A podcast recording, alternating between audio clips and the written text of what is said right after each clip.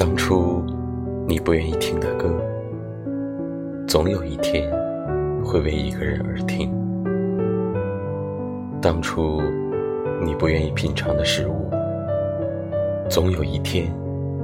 会为一个人去品尝。